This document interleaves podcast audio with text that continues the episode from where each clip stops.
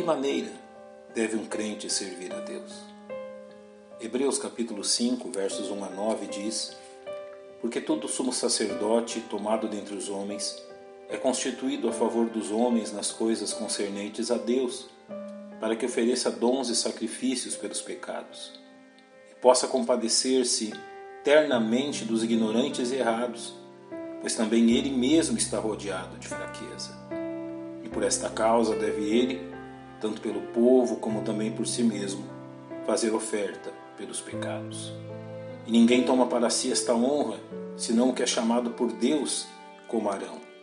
Assim também Cristo não se glorificou a si mesmo para se fazer sumo sacerdote, mas aquele que lhe disse: Tu és meu filho, hoje te gerei, como também diz no outro lugar: Tu és sacerdote eternamente, segundo a ordem de Melquisedeque, qual nos dias da sua carne, oferecendo com grande clamor e lágrimas, orações e súplicas ao que o podia livrar da morte, foi ouvido quanto ao que temia.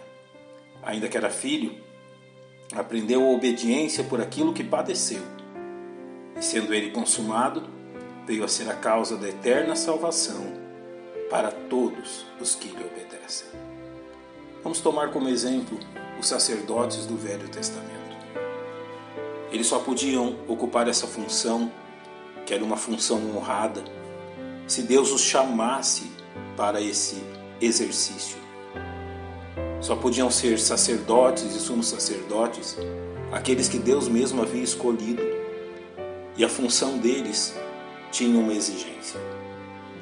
Eles precisavam demonstrar compaixão por aqueles a quem eles serviam. Eles precisavam se compadecer ternamente dos pecadores ignorantes que vinham ao templo, antes ao tabernáculo, para que os seus sacrifícios cobrissem os seus pecados. E além disso, a sua função, que era de oferecer sacrifícios pelos pecados dos homens, visava que esses homens, pecadores, se aproximassem de Deus. Quando Jesus Cristo veio ao mundo, ele cumpriu todas essas exigências. O verso número 5 nos diz que Cristo não se glorificou a si mesmo para se fazer sumo sacerdote. Deus o chamou, Deus o escolheu, ele submeteu-se à escolha de Deus. O verso 7 diz que nos dias da sua carne, oferecendo com grande clamor e lágrimas orações e súplicas ao que o podia livrar da morte, foi ouvido quanto ao que temia. Aqui temos narrada a cena no jardim do Getsemane, quando o Senhor diz: Pai, se possível, passa de mim este cálice mas não seja como eu quero, mas como tu queres. Então, ele submeteu-se plenamente à vontade de Deus, em compaixão por aqueles a quem queria salvar.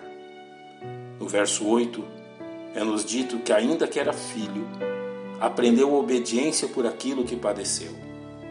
Isso significa que Jesus não levou em conta o ser o filho de Deus. Ele não exigiu privilégios, ele não exigiu reconhecimento, ele apenas fez aquilo que Deus lhe havia mandado. Como você tem servido a Deus? Você tem servido a Deus com resistência, exigindo reconhecimento e privilégios? Se você está fazendo isso, você não está servindo a Deus como Jesus o fez. Filipenses capítulo 2, versos 5 e 6 diz: Tende em vós o mesmo sentimento que houve também em Cristo Jesus, que, sendo em forma de Deus, não teve como usurpação o ser igual a Deus. Nós possamos servir a Deus da mesma forma que Jesus Cristo fez.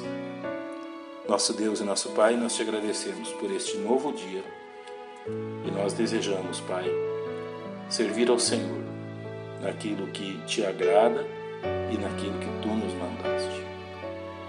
Pai, sem privilégios, sem exigências, da forma que possamos demonstrar compaixão pelos pecadores e amor pelo Senhor. É o que pedimos para este dia, pois oramos em nome de Cristo, nosso Salvador. Amém. Deus lhes abençoe. Um bom dia.